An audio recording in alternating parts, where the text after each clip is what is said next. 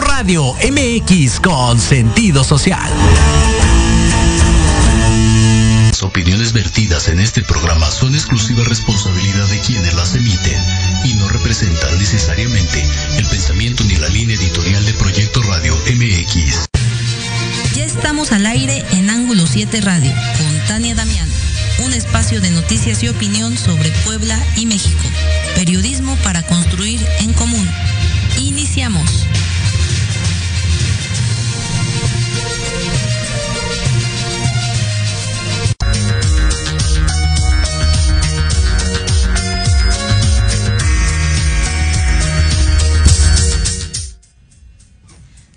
Buenas noches, estimados y estimadas radioescuchas. Yo me llamo Tania Damián y soy la directora editorial de Ángulo 7 del portal de noticias Ángulo 7 que tiene su sede en Puebla Capital. Y bueno, este ya es el programa 15, es la emisión número 15 y tendremos en entrevista a Lía Zamorano, quien es la directora del programa Jóvenes Construyendo el Futuro, este programa que corresponde o forma parte de los programas de bienestar. Precisamente este miércoles 30 de agosto vamos a dedicar el, programa, está considerado para eh, esta sección que se llama Programas para el Bienestar, cómo vamos, sobre todo porque ha sido la apuesta de este gobierno federal dar un piso mínimo de bienestar para que de ahí se pueda partir para eh, pues generar un desarrollo sostenible, un desarrollo social, un desarrollo económico, en donde todos puedan eh, tener eh, pues cabida, no haya una disparidad tan alta entre los ricos y pobres. Por eso también son este tipo de programas y la apuesta que le ha em, le ha dado el presidente Andrés Manuel López Obrador a este tipo de programas y que además eh, los promueve para que no solamente se apliquen en México, sino en otros países como Centroamérica, Latinoamérica. En los últimos años pues se ha em, cambiado este modelo económico neoliberalismo por un modelo más sustentado en el bienestar, en la regulación del Estado, que es necesaria para eh, garantizar pues este desarrollo social sin tantas disparidades. Y bueno, em, también pasaremos parte de la entrevista que nos dio Fernando Manzanilla Prieto. Él es, eh, él fue diputado federal eh, desde el 2000 18 antes, él, eh, no, más bien 2000, no recuerdo exactamente el año, pero firmaron, firmó un pacto donde se adhirió antes del 2018, eh, un poco antes, adhirió el pacto de, eh, pues que, que, lideraba en ese entonces el candidato a la presidencia, Andrés Manuel López Obrador, y ha estado cerca de Morena. él también es el coordinador, el, el coordinador consultivo del Instituto Mexicano para la Transformación de la Vida Pública. Y bueno, pues antes de las entrevistas, no sé si ya esté con nosotros Daniel Hernández, el coordinador. Eh, vamos a esperar un poquito más. Eh, pues miren, eh, son en los controles. Le agradecemos a Lupita.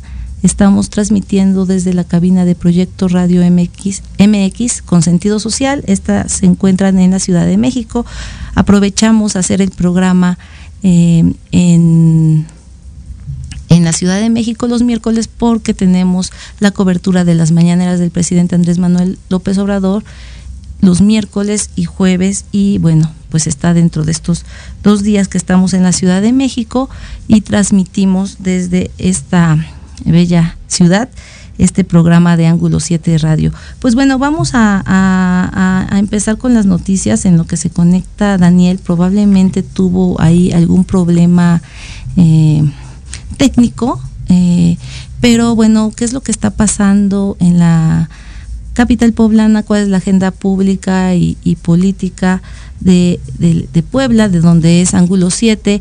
Eh, bueno, pues vamos a recordar que el viernes pasado se dio a conocer que un agente de la Guardia Nacional fue levantado y asesinado por en la central de Abasto, donde hay un grupo delictivo, donde ya se había descubierto un túnel de Huachicol y eh, pues eso fue muy muy lamentable. Eh, también eh, pues se, nosotros hicimos la editorial el día domingo diciendo que las autoridades de los tres niveles de gobierno, bueno, este agente, vamos a platicar, este agente de la Guardia Nacional estaba encubierto haciendo investigación precisamente de los grupos, eh, sobre todo eh, pues de Huachicol, que operan, sobre todo porque un par de meses antes, en mayo, me parece, eh, se encontró ese túnel y tomas clandestinas. Eh, una toma clandestina que se encontró en esta zona. Entonces, nuestra editorial del domingo fue un llamado a las autoridades de los tres niveles de gobierno, pues a trabajar y a eh, mejorar la seguridad o a desmantelar este tipo de tomas clandestinas eh, totalmente en una zona, en la central de Abasto, para que está, bueno, los que no son de la ciudad de Puebla, se encuentra al norte de la ciudad de Puebla, es, el centro de abasto más importante, en donde están los grandes abarroteros, eh, pues todos los mercados eh, municipales se, se, abastecen de, verduras, de frutas, se maneja, eh, todo se vende a mayoreo. Y bueno, pues ese es un tema muy, muy importante. otro tema, no sé si ya se conectó Daniel. Hernández, todavía no. Bueno, otro tema importante esta semana para Puebla, eh, además, bueno, tiene que ver con seguridad, eh, fue el tema que sucedió ayer en, em, en el municipio de Xostla y también eh, donde pues estaban haciendo un operativo y se em, generó un, un enfrentamiento eh, vamos a esperar a Daniel, él lo lleva muy bien este tema y respecto a esto, pues la autoridad dijo que eh, pues está atendiendo los temas de seguridad. Es muy importante que las autoridades, tanto federales como estatales, atiendan los los temas de seguridad. En este sentido, el gobernador eh, Sergio Salomón Céspedes Peregrina anunció que se iban a rehabilitar estos arcos de seguridad. Hay algunas dudas sobre estos arcos de seguridad porque eh, ah, ya, ya está con, nosotros este Daniel. Daniel, buenas noches. ¿Qué tal, Tania? Muy buenas noches. Platícanos en primer lugar lo de Shostla, porque, porque yo ya pasé el tema de noche, digamos. No, no di datos concretos y estaba en, el tema de arcos de seguridad. Platícanos qué pasó ayer en el municipio de Xostla, muy cerca pues de la capital poblana. Así es, pues ayer eh, se, registra una balacera en donde lamentablemente pierde la vida un policía estatal. De acuerdo con los reportes, bueno, pues eh, la versión oficial es que se encontraban un grupo delictivo que es eh, reportado a los servicios de emergencia como sujetos a bordo de camionetas 4x4 que estaban eh, pues circulando. De inmediato se activa un operativo. Cabe señalar que bueno en la zona se encontraban los operativos para inhibir el robo a transporte de carga eh, justamente en la autopista. Esto hace que se llegue de manera pronta hasta ese punto. Los delincuentes se enfrentan con la policía estatal y eh, los, eh, los agentes que viajaban en la camioneta 1117, pues ahí lamentablemente son eh, atacados. Al repeler la agresión, logran detener a, bueno, al final son nueve, ocho, ocho detenidos, entre ellos una mujer, y de acuerdo con la información del secretario de Seguridad Pública, uno de ellos también aparentemente herido, escapa del lugar y posteriormente, bueno, pues ese herido se se va hasta las, eh, las instalaciones del Hospital General del Sur, en donde, bueno, pues eh, lamentable, bueno, lamentablemente para él pierde la vida y las autoridades, bueno, encontraron armas, además de chalecos que llevaban, la, eh, llevaban siglas que los, identificaban como integrantes de la delincuencia organizada. Esto, bueno, pues el secretario de Seguridad Pública señaló que a, pesar de eso, bueno, pues no se podría confirmar que estuvieran relacionados con este grupo criminal y se estarán haciendo las investigaciones correspondientes. También señalaron que, bueno, pues estarían eh, teniendo acercamientos con la familia para garantizar que tengan un pago justo y que tengan pues eh, todas las atenciones debidas, esto de, de eh, pues debido al fallecimiento de este agente, se reporta que los otros dos también se encuentran pues lesionados de gravedad. Esto, bueno, pues se suma a los hechos que también dimos a conocer en ángulo 7, como fue el tema de lo ocurrido en la central de Bastos, en donde un agente de la policía, de la Guardia Nacional que estaba haciendo labores de inteligencia fue eh, privado de la libertad por un grupo criminal que aparentemente opera desde las instalaciones de este de, de la central de abasto fueron hasta él, llegó ahí aparentemente a hacer labores de encubierto y fue descubierto. Lamentablemente bueno lo el, el reporte de los testigos es que lo ubican en esa zona y eh, lo, lo, levantan, como se dice en, los delincuentes, lo levantan y lo, eh, se lo llevan en una camioneta negra, según versiones de los testigos, y posteriormente su cuerpo aparece en la zona de, eh, de, la, de la resurrección, ahí al norte de la capital poblana, precisamente cerca de la autopista. Precisamente estaba comentando pues que ante todo esto es muy importante eh, pues la coordinación de los tres niveles de gobierno y había mencionado que eh, precisamente el gobernador Sergio Salomón estaba, eh, bueno, dio a conocer que quiere rehabilitar estos arcos de seguridad en Atlisco y Zúcar de Matamoros, Coapiastla, Palmar de Bravo, Huejotzingo y Altepeji, lo cual pues es un reto muy grande porque tú recordabas, bueno, recordábamos en la editorial que eh, pues cuando se, se, se, se, construyeron, pues fueron elefantes blancos. ¿Qué nos puedes decir al respecto? Pues efectivamente es un reto mayúsculo el que tiene el, eh, el gobernador Sergio Salomón, esto debido a que, eh, como bien señalas, estos arcos de seguridad se convirtieron en elefantes blancos. Eh, un, eh, el proyecto se estaba pensado para que en estos arcos estuvieran policía estatal, policía, eh, policía ministerial, guardia nacional, ejército mexicano, policías municipales, que, que tuvieran servicios integrales en materia de seguridad, que hubiera conectividad y esto en una parte de estos, bueno, funcionaban para estar haciendo algún tipo de, revisiones aleatorias. Cabe señalar que, bueno, pues prácticamente en los meses posteriores a su instalación, pues se supo que ya los delincuentes tenían brechas hechas sobre caminos, esto para, la, para evitar que tuvieran que pasar por estos arcos de seguridad. Las revisiones eh, se, hace, se hacían de forma aleatoria y no tenían algún tipo de tecnología que permitiera eh, pues que estuvieran haciendo estas revisiones eh, eh, de forma automática, digamos, sino que tendrían, los agentes tenían que pasarlos a una especie de aduana, ahí los pasaban por el rayo, por una especie de, de rayos X, sin embargo, actualmente, bueno, pues esos aparatos ya no están en funcionamiento y ya por lo que dijo el, gobernador que se hará un tipo de inversión para conectividad, bueno, pues entonces también implica que ya no estarían también eh, funcionando todos los equipos de radiocomunicación. También eh, lo que es complicado, bueno, pues es la coordinación entre los mandos, tanto de, las autoridades municipales, de las autoridades federales, de eh, las autoridades estatales, para que se puedan coordinar y todos los, los elementos puedan convivir de forma sana en ese lugar.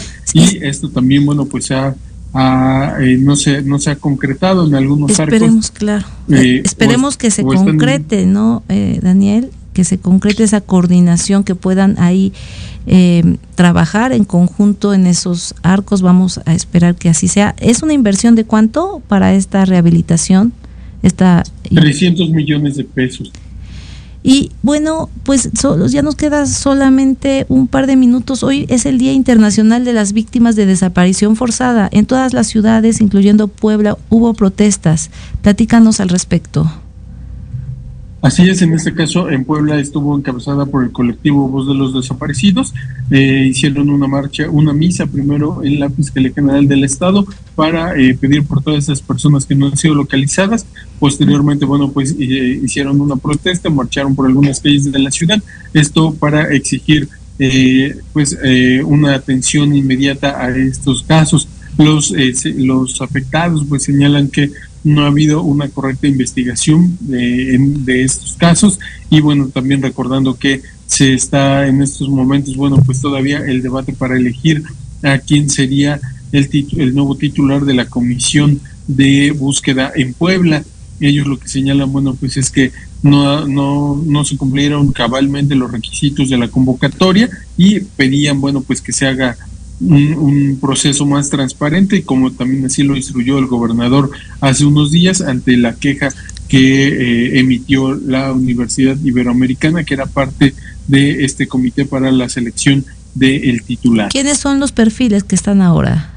¿Los tienes, Daniel? Eh, sí, los pueden consultar en ángulo 7, son cinco ya los finalistas que eh, se están buscando la, la, titularidad de este, de este organismo son, eh, la, verdad es que la mayoría son ex, eh, eh, pues exfuncionarios de, de, de diferentes áreas, como el Tribunal Superior de Justicia, la Procuraduría General de, bueno, la ex Procuraduría, ahora Fiscalía General del Estado, entre ellos, bueno, los perfiles son Cristian Antonio Alejandro Pérez Hidalgo, quien es criminólogo, criminalística y tiene especialidad en técnicas periciales trabajó en la administración de Claudia Rivera Vivanco, eh, fungió como consejero del Consejo Consultivo de la Comisión de Derechos Humanos. Ahí también fue un proceso de selección en el que sí logró eh, el cargo. Eh, por otro lado, pues se perfila Lidia Islas González, una licenciada en Ciencias Penales y que está, estuvo ya en el Consejo ciudadano del sistema estatal y de la Comisión, Comisión de Búsqueda de Personas de Puebla. Eh, por otra parte se encuentra Elia Cristina Quiterio Montiel, ella fue directora del Servicio Médico Forense cuando se encontraba en el Tribunal Superior de Justicia del Estado de Puebla y subdirectora de Servicios Periciales del Instituto de Formación Profesional y de la ahora Fiscalía General del Estado de Puebla una eh, mujer con experiencia. Por otra parte, también Luis Javier Cervantes Gómez, director del Centro Estatal de Medios Alternativos y Solución de Conflictos en materia penal. Eh, y finalmente, eh, Adrián Hernández Liébana es licenciado en criminal, criminalística y se desempeñó como oficial C en la Subsecretaría de Investigación e Inteligencia de la Secretaría de Seguridad Pública en eh, análisis de incidencia. También fue eh, auxiliar en el eh, Tribunal de Justicia Administrativa y estos serían los perfiles. Quien quede tienen que trabajar de manera por la por esta por esta este, esta titularidad de la comisión estatal de búsqueda y quien quede pues tiene que trabajar de la mano de las familias que buscan a, pues a familia, o válgase la redundancia de las familias que tienen alguna persona desaparecida. Eh, también ah, no tiene mucho, un par de semanas, el presidente Andrés Manuel López Obrador comentó que habría que actualizar el registro de las personas desaparecidas. Sin embargo, pues es un tema del Estado que tiene que responder ante este esta problemática. Y bueno, finalmente, eh, Hoy el líder nacional del PRI, Alejandro Moreno Alito, ya anunció lo que se preveía, que Xochitl Gálvez será la candidata única del Frente Amplio por, del Frente Amplio por México una vez que bajó a su perfil a la priista Beatriz Paredes. Este ya era algo anunciado y pues, ¿cómo ves, Daniel? Pues eh, será un, tema que estará todavía dando mucho de qué hablar. Sí, eh, por la mañana se, surgió esta versión en la cual decían que el PRI, bueno, pues habría reconocido que tendría mejores posibilidades Xochil Galvez, que las encuestas la favorecían y que estaría, que habría una declinación. En diferentes entrevistas, la panista señaló que estaba que bueno, que, que era una versión que ella desconocía qué es lo que estaría pasando, pero que no haría política sin Beatriz Paredes, es decir, hasta que no hubiera un posicionamiento de ella, que las mujeres, bueno, que tendrían, eh, que habían pedido eh, o habían trabajado durante muchos años para llegar a las posiciones de poder y que las, la política la tendrían que hacer de otra forma, distinta a la que se había hecho. Por lo tanto, bueno, ella iba a esperar hasta que Beatriz Paredes fuera quien hablara de esta designación Pero en las mismas entrevistas. Daniel, no, no pasó mucho tiempo. Esto, de hecho, ya se preveía desde que se, desde hace un mes aproximadamente, que iba a ser Xochil Gálvez, y así fue. Eh, Xochil Gálvez, pues, ya es la candidata, sin demeritar su, pues, su trayectoria, eh, pues era algo ya anunciado y hoy y hoy se concretó. Vamos a esperar y bueno, pues hasta aquí la vamos a dejar, solo diciendo que se aplica en estos momentos y hasta el 3 de septiembre la encuesta de Morena para también elegir a la, a, la coordinadora o coordinador nacional de, la, de los comités por la 4T. Vamos a ver qué pasa. Muchos dicen que también ya está como todo eh, planeado para que sea Claudia Sheinbaum. Todavía hay dudas. Vamos a esperar el 6 de septiembre. Daniel, no sé si quieras agregar algo más. No, pues solo, solamente invitar a, las personas que nos están viendo en redes sociales, que nos están escuchando, a que consulten eh, Ángulo 7. Tenemos información eh, pues relevante de lo que ocurre en Puebla, así como a nivel nacional. Y bueno, pues estamos ahí para servir y que puedan eh, obtener información relevante. Muchísimas gracias, Daniel. Buenas noches. Buenas noches vamos a corte comercial.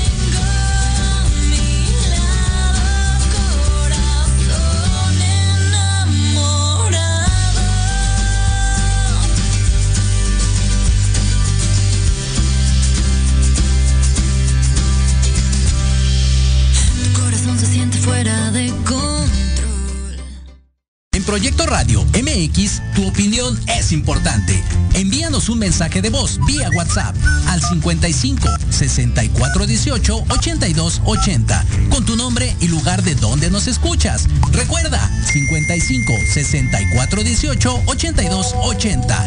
Ahora te toca hablar a ti.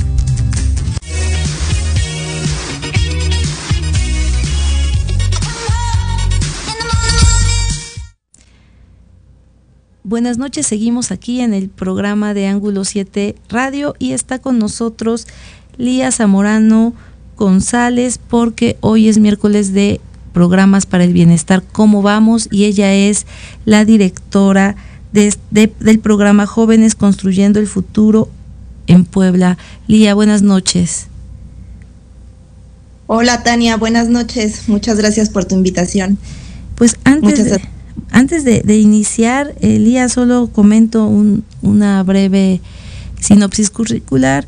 Eh, estudiaste en la Universidad de las Américas y también tienes una maestría en Administración de Negocios con especialidad en eh, Administración de Negocios con especialidad en Administración de Proyectos. Actualmente, pues, eres la directora de este programa, de uno de los programas más importantes de, del gobierno federal Jóvenes Construyendo el Futuro. Coordinas para que el sector público, privado y social puedan promover este proyecto y también para hacer todo este tipo de todo el tema de supervisión de los centros de trabajo. Muchísimas gracias por aceptar la entrevista. No, muchas gracias a ti por tu invitación. Lía, pues preguntarte en primer lugar cuántos jóvenes han sido beneficiados con este programa ¿Qué, ¿qué, ¿cómo o quiénes acceden a este programa? Que nos platiques un poco y el número de jóvenes que han sido beneficiados en el estado de Puebla. Claro que sí, Tania. Bueno, pues antes que nada, eh, eh, nuevamente agradecerte la invitación para poder platicar aquí sobre todo de este programa tan noble que es Jóvenes Construyendo el Futuro. Si bien antes eh, no había existido un programa que tuviera como población objetivo a los jóvenes, ¿no? Era una población vulnerable que estaba abandonada y bueno, pues a raíz de la administración de nuestro presidente es que se crea este programa y que tiene como propósito el que jóvenes entre 18 y 29 años de edad que actualmente no están estudiando ni trabajando pues puedan acceder a una capacitación en un espacio de trabajo real, ¿no? Eh, los jóvenes son los que eligen esos espacios de capacitación conforme a, sus gustos, a su escolaridad, a través del el registro que hacen en la plataforma de Jóvenes Construyendo el Futuro. Y bueno, como ya sabemos que el beneficio es que una vez que inician su capacitación en algún centro de trabajo, pues bueno, pueden acceder a eh, estar 12 meses en, ese centro de trabajo y a su apoyo económico, incluyendo el seguro médico por parte del Instituto Mexicano del Seguro Social. Compartirte, Tania, que en, a lo largo de esta administración en el estado de Puebla ya eh, tenemos alrededor de 100 mil jóvenes que han sido beneficiarios en este programa. Quiere decir que por lo menos han recibido un apoyo en, en algún centro de trabajo en que hayan estado capacitados más o menos por año, ¿cuántos jóvenes em, participan en este programa? Por año tenemos alrededor de 30 mil jóvenes beneficiarios en lo que van de 2019 a 2022, mm, obviamente tomando en cuenta que todavía este año está corriendo, entonces, eh, pero en los años anteriores alrededor de 30 mil jóvenes que ya han sido beneficiarios. ¿Ha habido años con más em, jóvenes, digamos, beneficiados o ¿Se ha ido incrementando o se ha mantenido? Se ha mantenido, se ha mantenido y también recordar que también a partir de este año las vinculaciones cambiaron. En años anteriores las reglas de operación nos mencionaban que los jóvenes podían iniciar capacitación el primero y tercer lunes de cada mes y a partir del 2023 las vinculaciones ya son de manera bimestral y lo mismo pues el inicio de las capacitaciones de los jóvenes. ¿Esto implica que hay menos jóvenes o, sea, tiene algún impacto en el número de jóvenes que se están apoyando? No, es eh, prácticamente lo mismo, nada más hacer mención que las capacitas, o más bien las vinculaciones, porque eso luego es una duda que, que nos llega mucho a las oficinas, que los chicos andan buscando la apertura de la plataforma y mencionarles que bueno, la plataforma este año se abre ya de manera bimestral. Preguntarte, Lía, eh, respecto al apoyo, de cuánto es el apoyo y cómo se ha ido, si se ha ido aumentando, digamos, eh, año con año. Sí, claro. Bueno, si ustedes eh, lo recuerdan, en 2019, que es cuando inició formalmente este programa, iniciamos con un apoyo de 3.600 pesos que se les daba a los jóvenes de manera mensual a través de eh, la cuenta que les generaba el programa y a raíz de que va incrementando el salario mínimo, recordemos que también incrementa el apoyo que se les da. En 2020 eh, incrementó a 3.748, en 2021 a 4.310, en 2022 lo tenemos en 5.258 y ahorita en 2023 que ya estamos con un apoyo de 6.310 pesos mensuales que se les deposita directamente a los jóvenes. ¿En todos los casos es a través de una tarjeta bancaria o hay algún tipo de pago en efectivo en algunos casos? No es a través de una cuenta bancaria. Eh, en años anteriores era a través de una cuenta que se generaba con, con un banco, que era con BBVA, y a partir de este año iniciamos con las entregas de tarjetas del Banco del Bienestar y ese es el medio de cobro de los jóvenes. ¿El 100% ya tienen tarjetas de bienestar? Sí, es correcto. En estos momentos, ¿cuántos jóvenes activos hay en centros de trabajo? En estos momentos tenemos en la ciudad, en el estado, alrededor de 16 mil jóvenes que ya están en capacitación y ahorita en el mes de septiembre otros más que se incorporan para iniciar su capacitación. Preguntarte, eh, supongo que por em, eh, distribución de municipios eh, hay más en los municipios más poblados. Más o menos tienes el cálculo de la proporción eh, de cómo se distribuyen estos jóvenes en el estado? Sí, eh, obviamente, como tú lo mencionas, va acorde a la población, eh, al, al, número de centros de trabajo que tenemos registrados. Y bueno, pues en el estado de Puebla, donde tenemos los, los, los mayores números de centros de trabajo registrados y de aprendices, son pues la capital y su zona conurbada. Tenemos Huauchinango, Jicotepec, Tehuacán también y Teciutlán. ¿Cuántos centros de trabajo hay para este programa que tiene registrado el gobierno federal? En el estado de Puebla tenemos alrededor de 28 mil vacantes distribuidas igual en más o menos 16 mil centros de trabajo.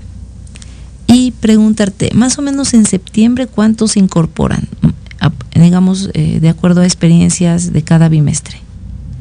En el mes de septiembre estamos esperando que se incorporen alrededor de 8 mil o 9 mil jóvenes para iniciar su capacitación. Esperemos que duren los 12 meses que nos marcan las reglas de operación. 2024 se está considerando continuar con el programa? Todavía no nos dice nada, eh, esperemos que sí continúe este maravilloso programa para el 2024. ¿Cuál es la relevancia que tú señalarías de este programa Jóvenes Construyendo el Futuro?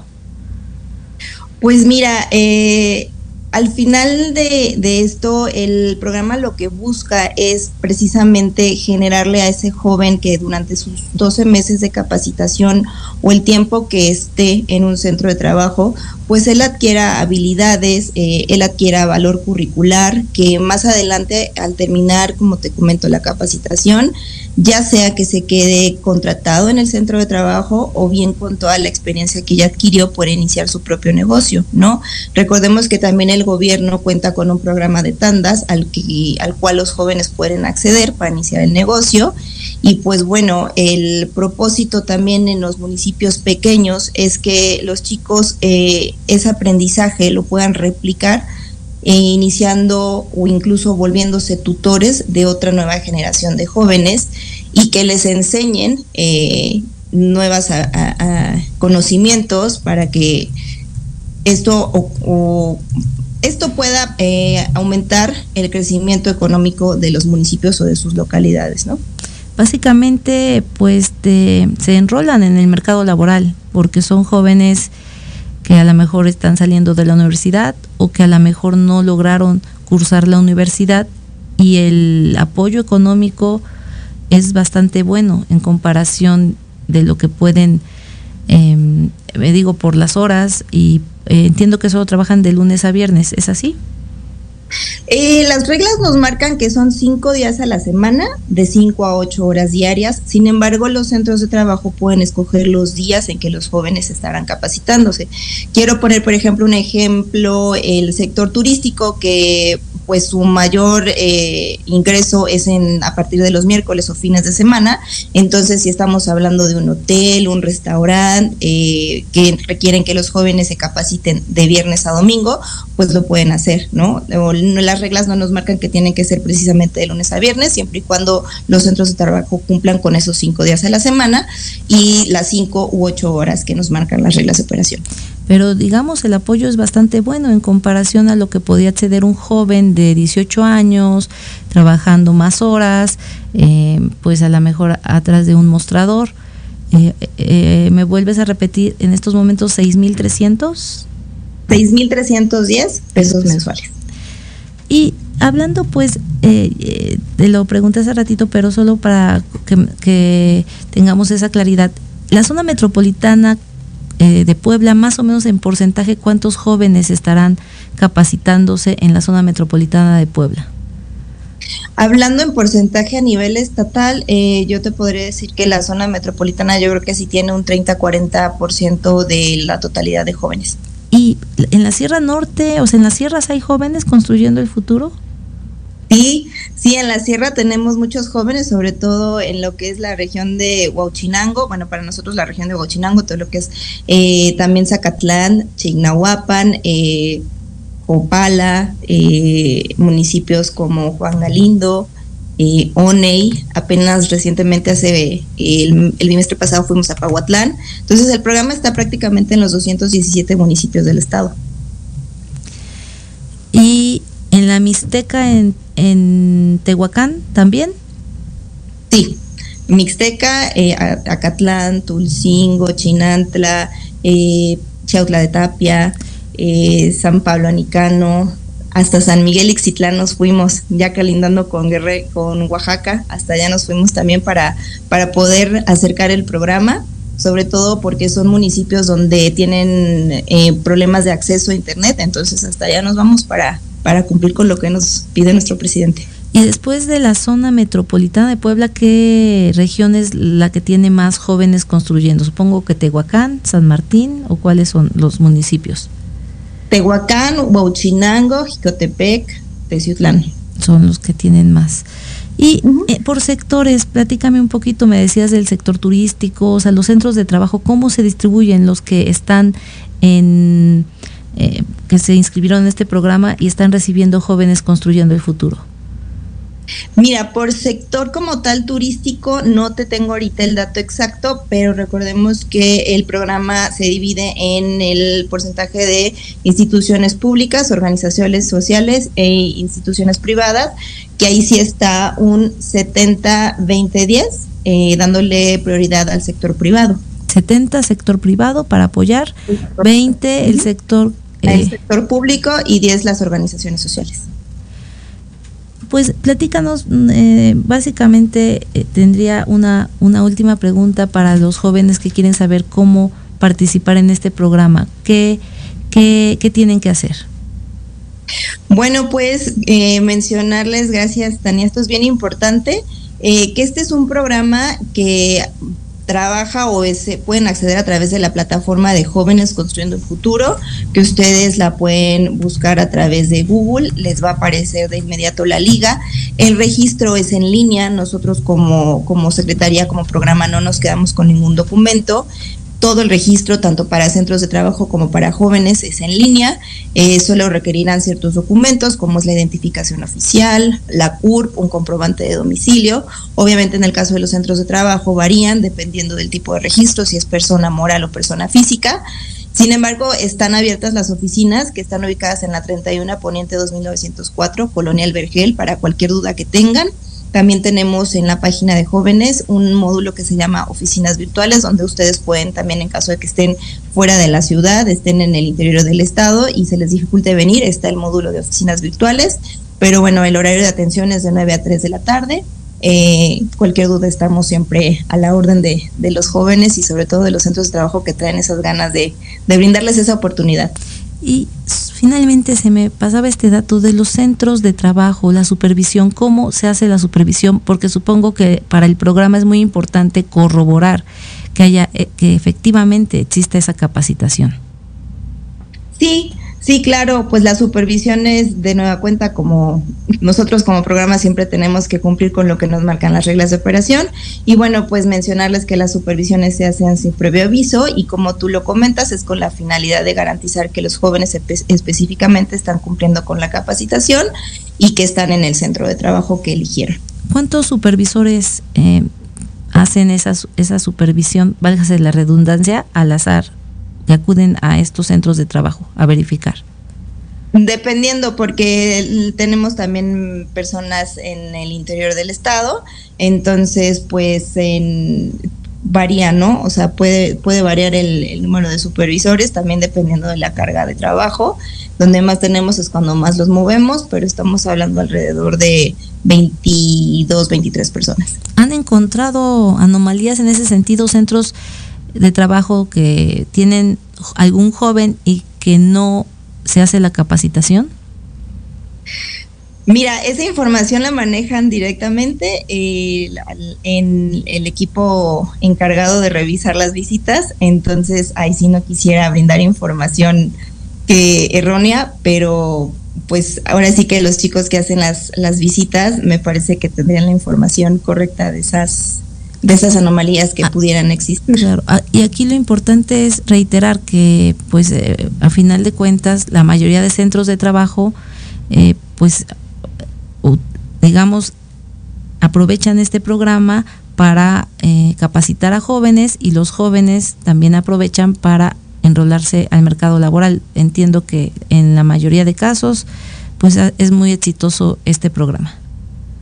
Sí, la verdad es que el porcentaje de jóvenes que inician su propio negocio es alto. Eh, tenemos muchísimos casos donde los chicos con la capacitación aprendida eh, han iniciado su propio negocio eh, o incluso hasta han innovado, ¿no? Por ejemplo, en, en, la localidad de Los Reyes Metzontla, en el municipio de Zapotitlán, eh, se producen artesanías de barro bruñido y las chicas estaban aprendiendo a elaborar piezas de barro bruñido, que eran pues tazas, vasijas, este, todo ese tipo de, de, de, de artesanía. Sin embargo, ellas innovaron y empezaron a crear su bisutería su línea de bisutería con barro bruñido y la verdad es que también es muy bonito ver que no nada más lo que aprenden se quedan con ellos, sino que también inician ese proceso de más allá de, de, implementar el, lo que ya aprendieron en algo más que no sea lo que, lo que ya les enseñaron a hacer durante sus 12 meses. Pues Lía, muchísimas gracias por la entrevista. Si tienes algo más que agregar. No, Tania, gracias a ti. La verdad es que es muy valioso este espacio, sobre todo para, para brindarles la información a todos los jóvenes y reiterarles que las puertas de la oficina están abiertas de lunes a viernes de 9 a 3 de la tarde, el horario de atención. Y pues la página jóvenes www.jovenesconstruyendoelfuturo.stps.gov.mx. Muchísimas gracias, Lía. Hasta, hasta la próxima. Y bueno, pues hasta luego. Gracias. Este, pues creo que empezamos con la entrevista porque ya estamos, como ves, Lupita, nos vamos a corte comercial directo.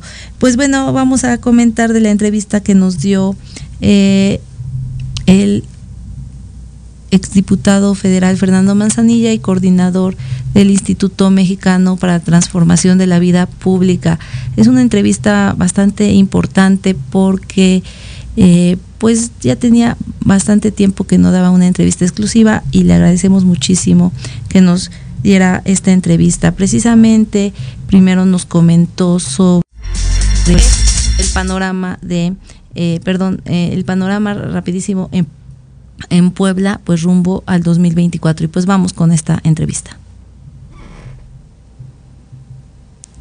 Vamos a haber vivido del año 2016 al momento que haya un nuevo gobernador electo en Puebla en el año 2024. Siete gobernadores eh, constitucionales, gobernadores interinos, sustitutos. Eso implica una enorme inestabilidad, que es justamente lo que se está viviendo en Puebla, que lo hemos reflejado en muchas cosas, lo hemos reflejado en altos índices de inseguridad, en un deterioro en la vida económica, en un deterioro en, indicadores de carácter social, de carácter medioambiental. Es la muerte de un régimen y creo yo el inicio de un nuevo régimen ¿Cómo sientes que está trabajando ahora el actual gobernador, Sergio Salomón? No, no es fácil eh, entrar y ser gobernador en un momento como este. También no es fácil entrar sin tener mucho tiempo, sin tener a lo mejor la expectativa de haber generado... Eh, un proyecto, un equipo y el tiempo para hacerlo, ¿no? Entonces, de nuevo, tiene que ver con periodos muy cortos donde se puede hacer relativamente eh, poco. Creo personalmente, yo lo conozco, lo aprecio, creo que personalmente está haciendo un buen trabajo en cuanto a la, estabilizar un poco mucho de la polarización que se había generado con el gobernador anterior. Creo que eso es positivo. Eh, no es la construcción de un nuevo régimen, simplemente es como apaciguar las aguas. ¿Y el panorama nacional cómo lo? Veo que México inició una transición antes de la que hemos vivido en Puebla. No es tampoco ilógico porque hay regiones a lo mejor que se pueden adelantar a lo que pasa a nivel nacional eh, o hay regiones también estados o niveles subnacionales que se pueden retrasar. Yo creo que Puebla va retrasado. En ese sentido, creo que México ha venido avanzando desde el 2018 ya en la construcción de un nuevo régimen, seguramente con muchas cosas que se pueden perfeccionar, que se pueden mejorar, que se pueden corregir, pero creo que estamos avanzando hacia algo nuevo, hacia algo distinto. ¿Hay errores? Sí, yo creo que hay errores, como en todo, hay cosas que se pueden mejorar, sí, pero creo que estamos ya en la construcción de eso nuevo. ¿Cómo se va a llamar? ¿Qué va a ser? En el contexto de la historia no lo sé, pero creo que sí, cuando veamos también a lo largo de los próximos años, en las próximas décadas, reconoceremos que el 2018 fue un parteaguas, como yo creo que el 2024 en Puebla será un parteaguas en la historia de Puebla. ¿Cómo se va a llamar? ¿Qué va a ser? Es muy... Em, se ve o se, se, se, palpa pues este, esta inflexión histórica este cambio que se está gestando por impulso de la ciudadanía, eh, porque sin la gente pues no se pueden hacer los cambios. Y precisamente vamos a seguir escuchando eh, la segunda parte de la entrevista sobre los pactos sociales que siempre se hacen, se tienen que hacer para, la, para generar nuevos régimen, regímenes políticos. Las transiciones o la construcción de, de, nuevos, eh, de nuevo régimen eh, político, económico y social en, en, otros lugares del mundo que han vivido transiciones, siempre hay pactos atrás de esto. No son pactos en lo oscurito, son pactos abiertos y son pactos principalmente con la gente, con los ciudadanos, con el pueblo. Y estamos muy metidos en eso, eh, preparándonos no para un proceso electoral, estamos preparándonos para la construcción de una visión de Puebla de largo plazo, para qué es lo que Puebla debe ser y debe vivir en los próximos 20 o 30 años, porque es la única forma en la que se va a parar el deterioro que trae Puebla, incluso en comparación con otros estados del país, y en la cual podemos retomar un rumbo de desarrollo, de crecimiento y devolverle, él lo ha comentado, la grandeza al Estado que en algún momento dado tuvo. O sea, Puebla, incluso la capital de Puebla fue considerada como una posibilidad para ser la capital del país. Eh, históricamente fue un centro muy importante. Hoy eso ya lo hemos perdido, necesitamos retomarlo. Y no lo puedes retomar teniendo un gobernador en promedio por año. Lo tienes que retomar teniendo un programa de largo plazo, una visión de largo plazo y eso es lo que se está construyendo a través del instituto. El instituto está haciendo asambleas comunitarias. La intención es tener al menos 7.860 asambleas comunitarias de al menos 10 personas para tener un pulso de lo que por sección electoral a nivel del Estado se tiene en la comunidad, cuáles son los principales problemas. Se está haciendo también un estudio de gabinete con especialistas en política pública en todas las áreas de, que abarcan, digamos, la política pública y los gobiernos y en función de esos dos elementos se eh, eh, integrará eventualmente. Bueno, ya se integró un diagnóstico y vamos a ir integrando en función de eso las posibilidades de propuestas y la evaluación, digamos, de alternativas para eh, hacer una propuesta de largo plazo para Puebla. ¿Cuántas asambleas se llevan hasta, el momento? Al momento debemos, bueno, hasta ayer estábamos cerca de las 5.500 registradas, creo que 5.300 registradas, y cerca de mil más que ya se llevaron a cabo, que están en proceso de registro. Entonces, hemos llevado ya cerca de seis mil. Es un ejercicio que, que no se había llevado a cabo en Puebla, que yo conozca, que yo recuerde, que yo haya vivido, desde luego no, pero que yo recuerde o sepa. Y, y, por lo tanto es un ejercicio muy, muy potente, es un ejercicio realmente de, de, de participación comunitaria. Porque esa es otra, las definiciones se tienen que hacer en conjunto con la gente las definiciones de política pública se tienen que hacer conjunto con la gente porque la gente es la que conoce sus problemas, ¿no? ¿Y, ella misma tiene que ayudar a la solución? También, no hay dinero que alcance. No hay dinero que alcance en general, ¿no? En todo, pero en los gobiernos en particular no hay dinero que alcance.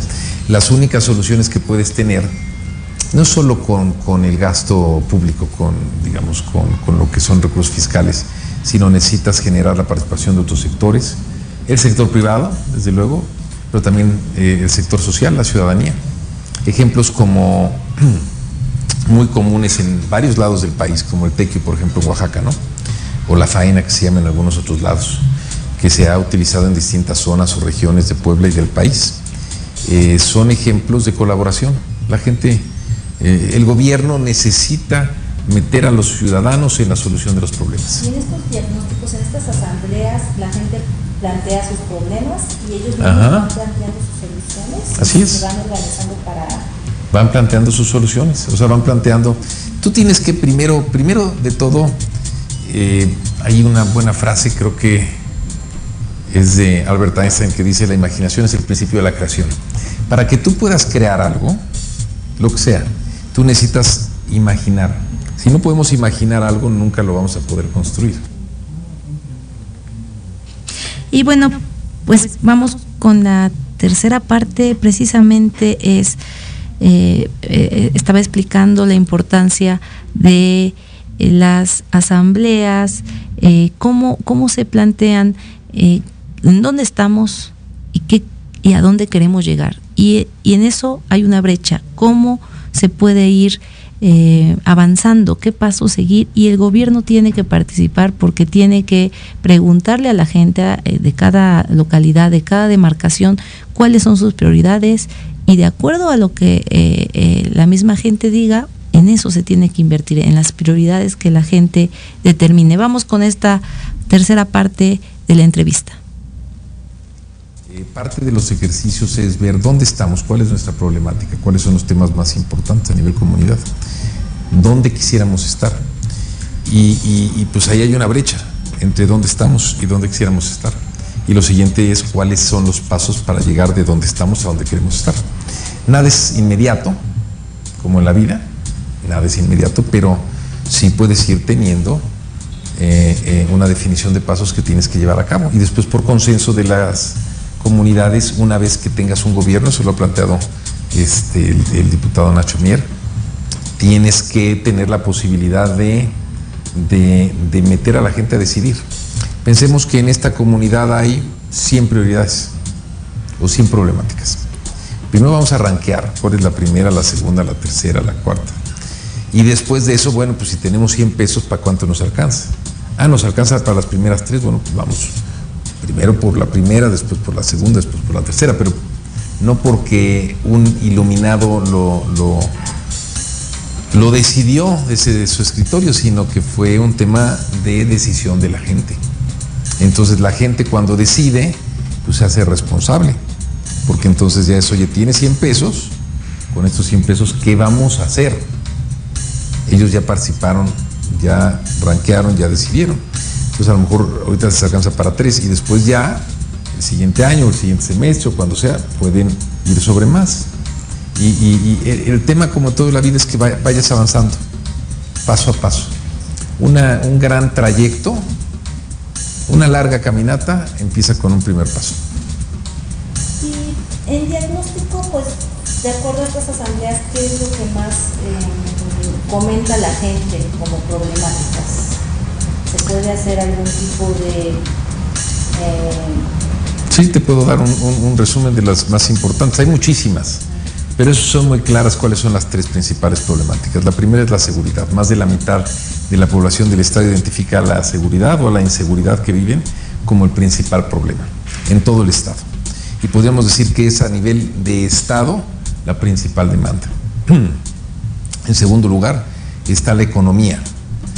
Eh, mejor dicho, a ver, mejor, mire, a nivel estatal la inseguridad, a nivel municipal están los servicios públicos.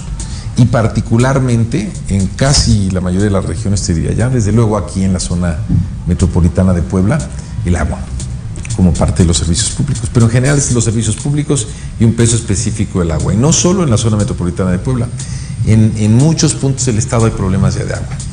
Es, un, es, un, es una situación que se está viviendo a nivel del estado, del país y del mundo. Eh, esa podemos decir que es la demanda principal a nivel de los municipios, servicios públicos y agua en particular. Y en tercer lugar, a nivel de las familias, ¿cuál es la economía? Los ingresos, el empleo, la posibilidad, digamos, de tener recursos suficientes. Esa es la principal eh, preocupación de las familias. Entonces son tres.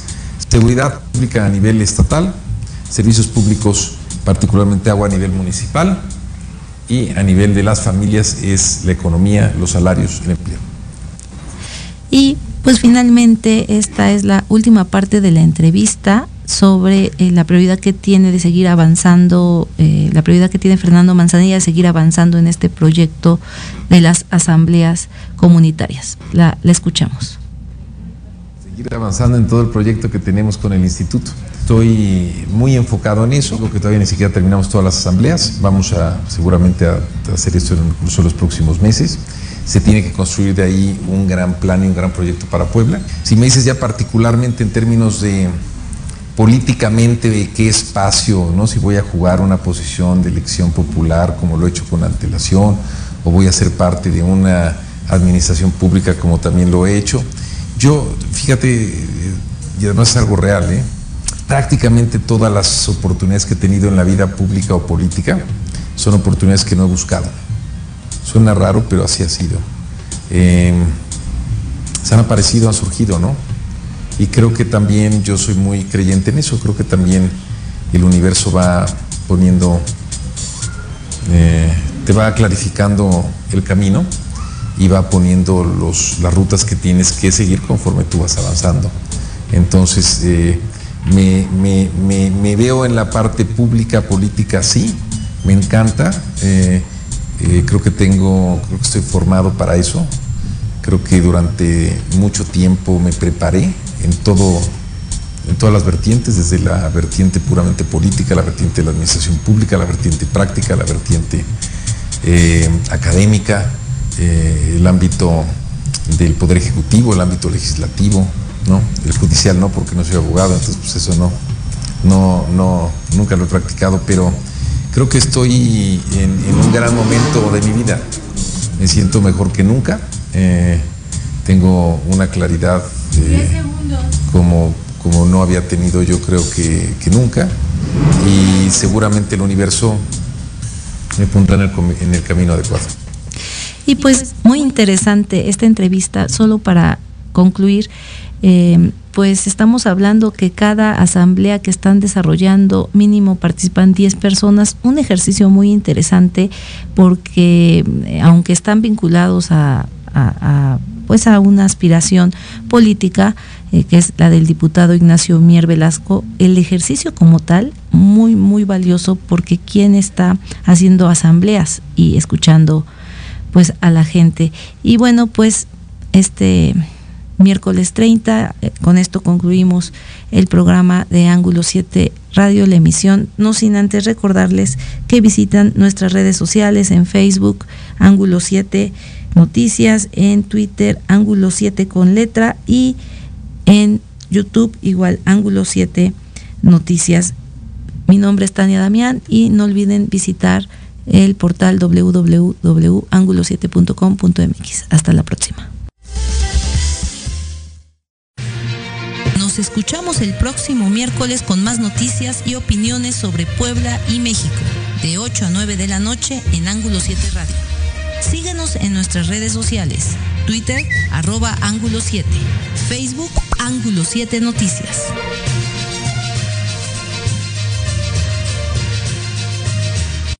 Estás escuchando Proyecto Radio MX con sentido social.